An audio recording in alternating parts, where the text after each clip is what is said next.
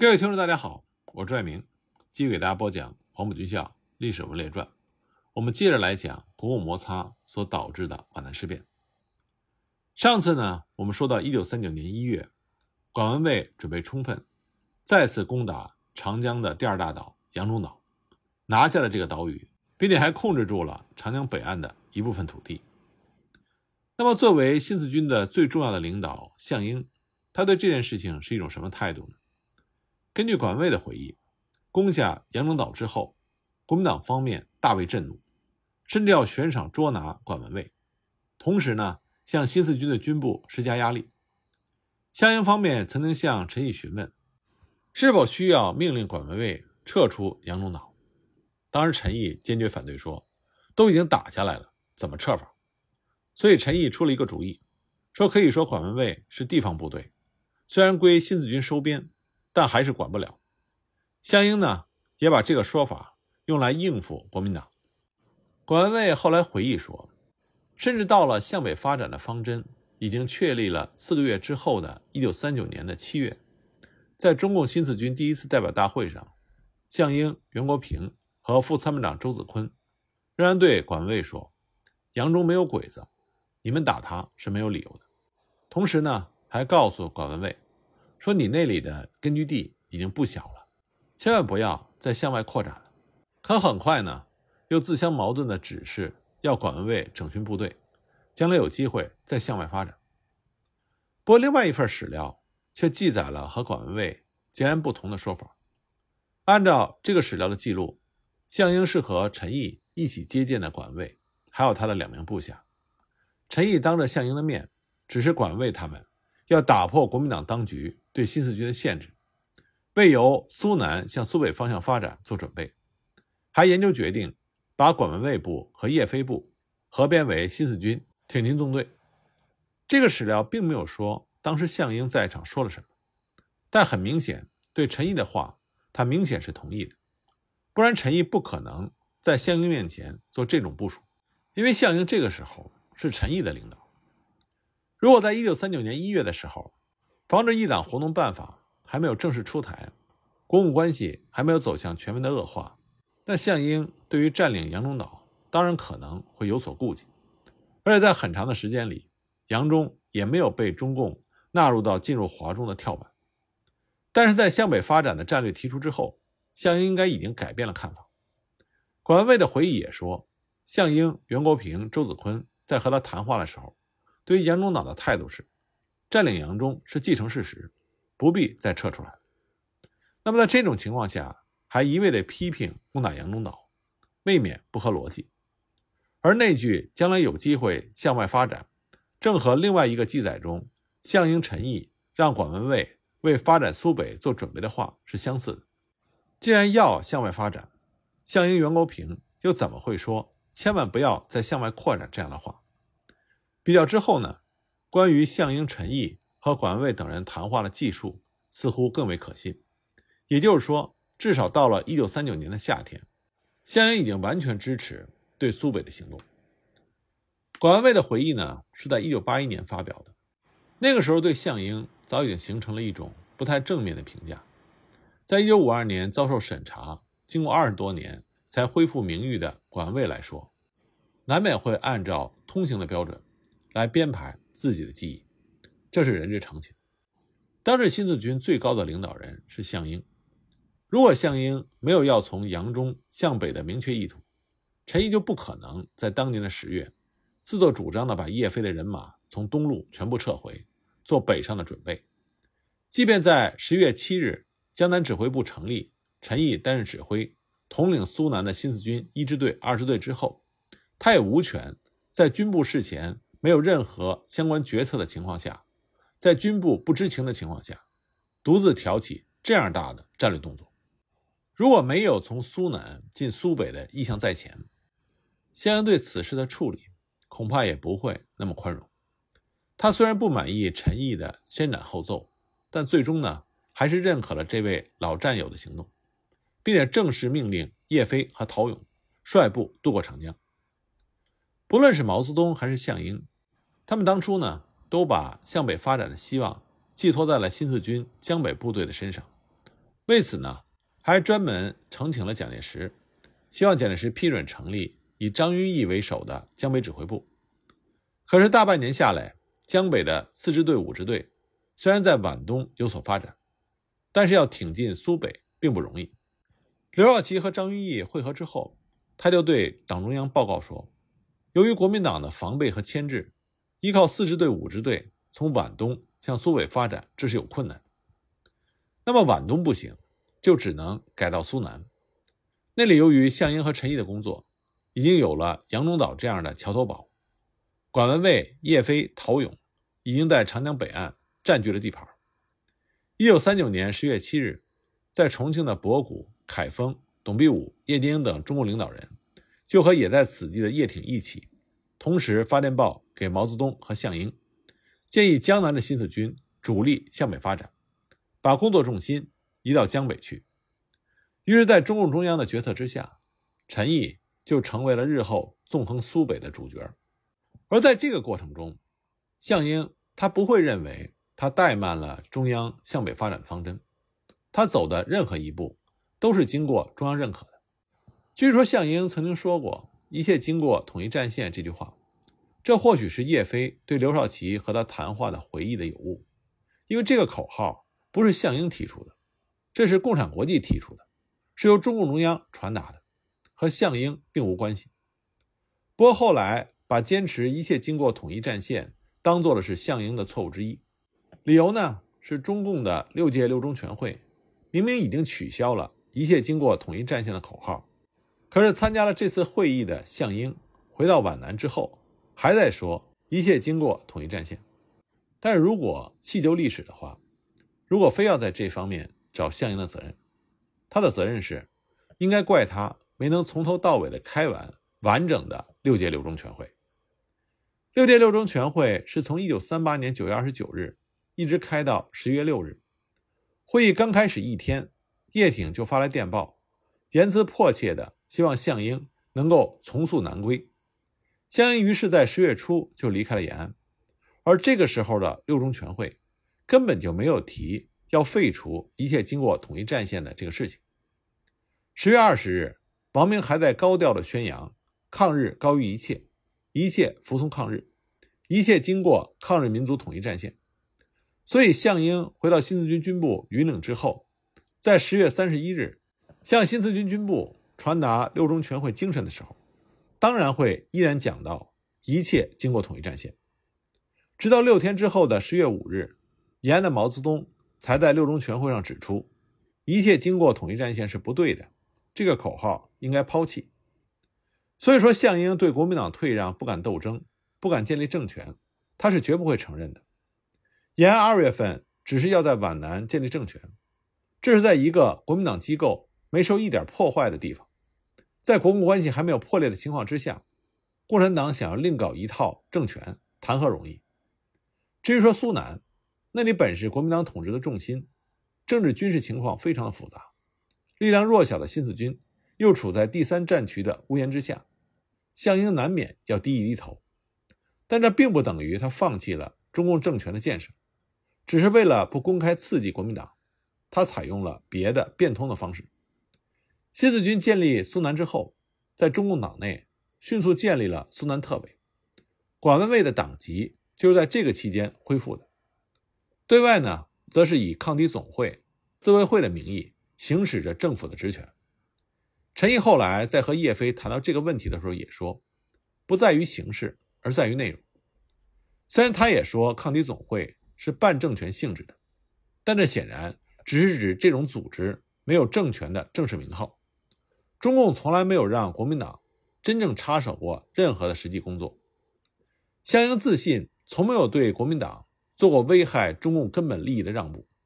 一个多月之前，他得到韩德勤。准备攻打渡过长江北上的新四军的消息，当即在三月三十日做出了明确指示：如对方进攻，我当坚决歼灭之。不管项英会怎么想，但是中共的高层显然这个时候认定，项英的问题已经严重到了需要争取挽救的程度。即便这个时候不知道刘少奇的态度，但是中央政治局五月四日的批评电报，这就足以让项英觉得十分委屈了。可能由于电讯传送的原因，项英刚接到政治局电报的时候，看到的还不是全文，但这里边的重话已经敲痛了项英的内心。项英多年来的操劳，却被和陈独秀画上了等号。他也清楚中央近来对自己不满意，但既然如此，那就让符合中央精神的人来接替他领导新四军吧。不等看到电报的全文，项英就在五月九日给延安起草了回电。项英的回电是这么写的：“为了保证中央方针和党及革命的利益，我郑重请求中央立刻派一政局委员到新四军及东南局负领导职责。目前斗争局势正是紧张复杂，为了不致使鄙人重演一九二七年之错误，而影响党与革命之发展和胜利，应公开宣布撤我之职，这属于必要的。不日召开东南局及军分会常委联席会议，我即提出，在中央派人未到之前，东南局拟请曾山代理书记，军分会拟有陈毅或国平代理。以保证中央方针的实施，为党的利益，我不做任何申辩与说明。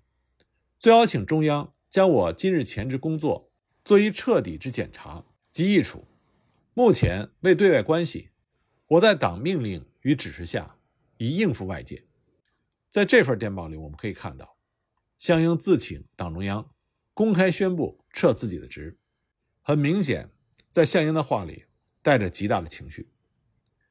电报刚刚发走，项英又收到了中共中央军委政治部六日下达的对于新四军政治工作的指示。指示的开头就说：“我们根据中央五月四日对新四军的指示，看了新四军政治部的少数比较旧的材料之后，对新四军的政治工作有以下的意见。总政治部的意见是，我军的政治工作应保持共产党的独立性，一切迁就国民党、迁就军队指挥的上下系统。”而丧失或者减弱我党独立性的办法都是有害的，这显然仍然是在批评新四军方面右倾。总政治部接着就具体指出了新四军的右倾表现，那就是不应把国民党首领的演说宣言编成讲话材料，你们起草的政治工作条例是不妥当的，一切减弱党的领导作用的企图办法都应该坚决地拒绝之。这里说的政治工作条例。是指新四军政治工作组织纲要，里面不止一处引用了蒋介石的言辞，而且每个“蒋”这个字的前面都空出了一个，这显然是按照中国的文字传统，以示对国家元首的尊敬。那么在总政治部看来，把蒋介石的话放在重要文件里，甚至编成材料，这是犯了减弱党的领导作用的严重错误。可是自抗战爆发以来，中共在文件讲话中引用蒋介石的言论并不少见。毛泽东在一九三八年十月的《论新阶段报告》中，就几次复述了蒋介石和国民党文件里的词句。而新四军政治工作组织纲要是在一九三九年二月的新四军第二次政治工作会议上决定起草的，和毛泽东当初的报告相距不过是四个月。项英在这次会议上更是根据毛泽东《论新阶段》的精神。只是要加强政治工作。在这份条例起草的过程中，周恩来到皖南巡视，条例中也加入了周恩来的意见。袁国平和邓子恢曾经写信给毛泽东、王稼祥等人，请求给予指示，说尽可能的把八路军政工经验介绍给我们，认为带全国性的材料，如基本的政治教育材料及政工条例之类，最好仍然由总政治部负责供给。看来总政治部并没有把材料供给给新四军，所以项英他们便在四月正式公布了他们制定的这份政工条例。也是在这个月，中共中央在为开展国民精神总动员运动告全党同志书中，仍然引用了蒋介石的讲话。项英自认为从来没有放松过中共对新四军的绝对领导，还在1938年3月，新四军江南部队还没有集结起来的时候。他就要求百倍加强党内和部队中的政治教育和马列斯主义的教育，不受任何影响，减弱自己的精神，强调中共的独立性。他曾经说：“反对忘了自己把统一战线曲解为自己和人家一样。几年以来，他对于中共在新四军中的政治宣传工作始终是紧抓不放。国共合作的局面中，中共在军队的活动也带有一定的特殊性。相当一段时间里，无论是八路军还是新四军，他们的中共组织都是不公开的。虽然这种不公开其实也是尽人皆知，但它反映了中共的谨慎的态度。那么，处在国民党第三战区包围之中的项英，更有理由要谨慎。为了避免可能有的麻烦，当时的皖南新四军里，中共基层组织开会都要到室外去。但是我们清楚的看到，一旦认为涉及到了和共产党自主性冲突的原则问题，项英就立刻甩开一切的顾忌，展示出他性格中刚毅决然的一面，绝不会做任何的让步。新四军行动之初，同样是出于谨慎。粟裕曾经提出以国民政府中央军的名义行事，叶挺也说过不要再讲红军，但都被项英断然否定。对项英在党方面的工作，延安方面本来也是非常肯定的。在一九三九年八月中央政治局扩大会议上，新四军的代表在报告中说，东南局和新四军实现了党在军队中的绝对领导地位。中共高层对此并无异议，还称赞东南局和周恩来的南方局一样，取得了扩大党组织等成绩。时隔不到一年，怎么可能根据少数比较旧的材料就说项英他减弱了党的领导作用？项英当然想不通，想不通归想不通，项英领导的东南局仍然在收到总政治部意见的第二天发出了指示信，要求彻底的纠正我们现存的缺点和错误。用工作成绩来证明我们确实执行了中央指示的精神。在这个期间呢，根据毛泽东四日指示中建立政权的内容，东南局还要求苏南方面在四个月之内掌握南京附近丽水到武进公路以北地区三分之二的政权。到了十二日，项英看到了党中央四日指示的全文，他立刻在下午和袁国平等人开会传达学习中央精神。对中央的路线方针表示完全的同意。项英也在会上提出由曾山、袁国平代替他职务的建议，但众人呢反复讨论，历久未决，最后认为这需要中央决定。毛泽东在指示里说：“此指示在皖南由项英同志传达，东南地区的军政工作仍然是由项英同志按照中央方针统筹办理。”但项英认为，中央指示。在关总政指示内，其形式和精神以及品质已经非常显然了。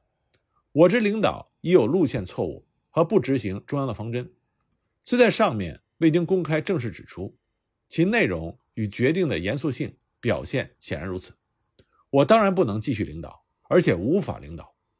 会议呢，于是决定由袁国平负责传达中央指示，在近日召开中级以上干部会议进行讨论。至于苏南方面，毛泽东的指示里已经明确的说，由陈毅同志负责传达，所以项英他们没有意见。会后，项英就给延安打报告，汇报会议讨论结果，然后再次请求将他公开宣布撤职，因为他认为中央指示只是一半告同志书的性质，已经说明其性质和指示的严重性、严肃性，非普通指示和普通文件可比。为尊重与服从。应改变领导，但虽然这么说，但项英的心里终究是不服气的。他表示，对自己的错误，中央指示并没有明确指出，根据何种事实。他还说：“我自信在方针和路线上，没有和中央相差之处。固然在某些问题上我有意见，我有不同意见，在今天斗争的环境之下，为党的利益不必申辩和争执，只有改换领导。”为最有利。那么就在皖南的项英向党中央诉说自己情绪的时候，在苏南的陈毅，他的心情也不好。那么让陈毅不痛快的人是叶飞。自从回到吴家桥地区之后，叶飞按照刘少奇在皖东的做法，